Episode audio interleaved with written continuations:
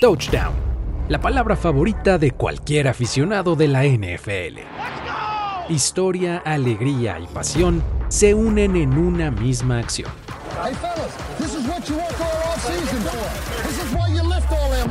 Recordemos 10 touchdowns icónicos anotados en el Super Bowl y las historias que los acompañan. Bienvenidos a Touchdown, Touchdown, con Carlos Grospe.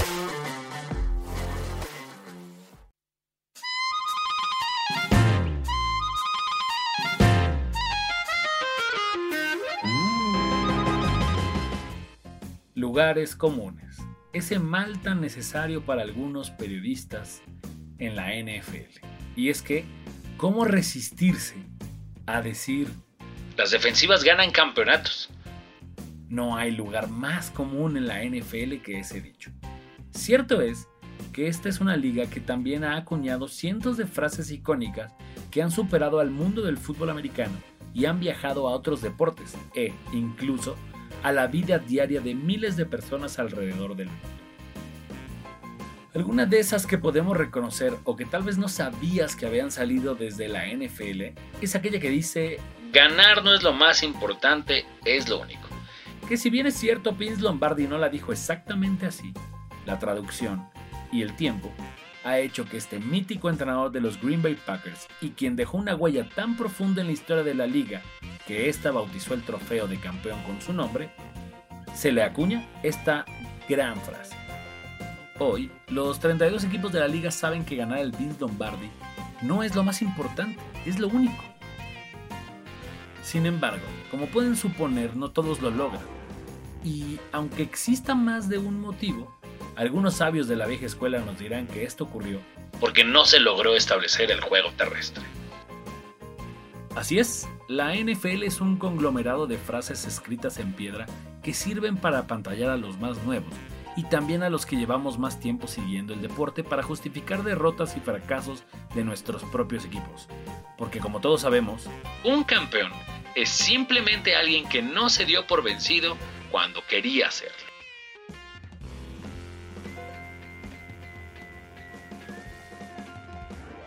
En 1985, hubo una franquicia que estas cuatro frases la siguió al pie de la letra. Primero, armó una de las defensivas más impresionantes que cualquier equipo haya conseguido, la defensiva 46 de los Chicago Bears, que más tarde cobró fama como los monstruos del Midway, un espectáculo digno de ver.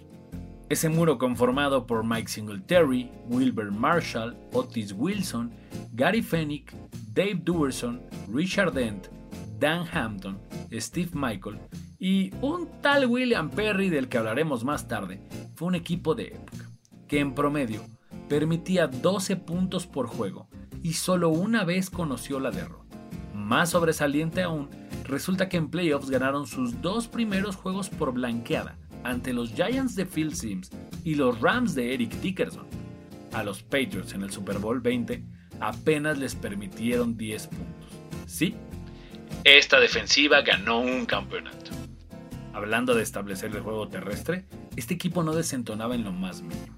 Del otro lado del balón, Walter Payton era el encargado de mover el ovoide para Chicago y además poner puntos en el marcador.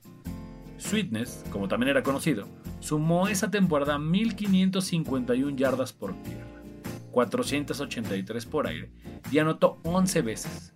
Los Bears eran un equipo física y mentalmente agotador de enfrentar para cualquier rival. Y es que como lo profesaba Tom Landry, este equipo tampoco se dio por vencido cuando tuvo ganas de hacerlo. Antes de la temporada 1985, los Chicago Bears habían acumulado 18 temporadas sin playoffs y en toda su historia, desde la era del Super Bowl, solo habían ganado un juego de postemporada. Estos Bears también hicieron justicia a otra de esas frases icónicas que cada año escuchamos como aficionados de la NFL. Chicago era tan bueno como su récord lo indicaba. Con récord de 15-1, llegaron al Super Bowl para demoler a su rival. Pero entre los 46 puntos que anotaron ese día, hay 6 que especialmente nos interesan para completar nuestro relato. Y es que pareciera que fue la forma en que su head coach premió a una defensiva histórica.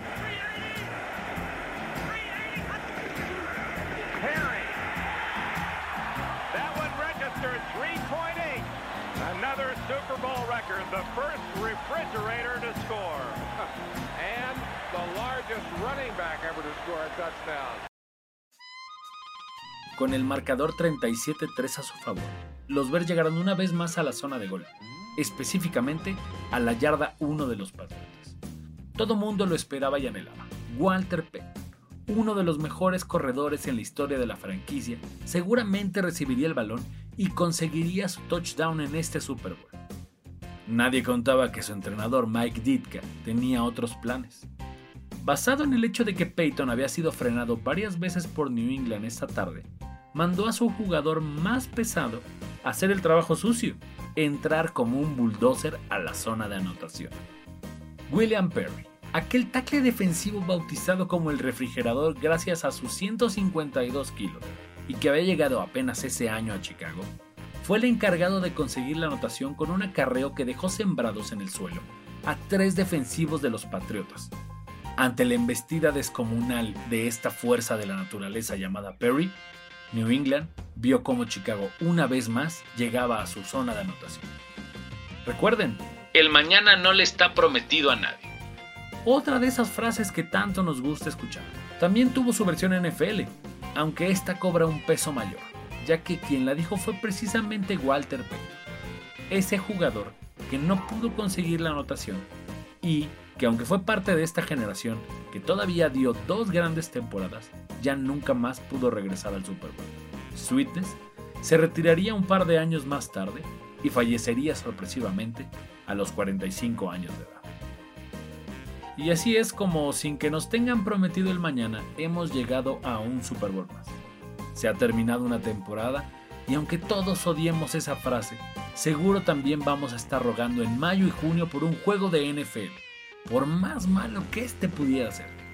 Pero si Dios nos da permiso, ahí andaremos. Sin proponérmelo, el último episodio se trató de un equipo defensivo, lugar que yo ocupaba en el campo. Y como este capítulo, también se trató de frases icónicas y lugares comunes que existen en torno a la NFL, me parece correcto terminar con una de George Halas, mítico personaje, precisamente de los Chicago Bears, y con quien después de grabar estas líneas estoy más que de acuerdo. Nadie que dio lo mejor de sí se arrepintió de hacerlo.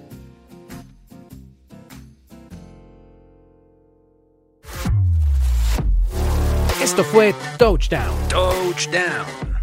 Conducción, guion y concepto, Carlos Gorospe. Una producción de primero y diez.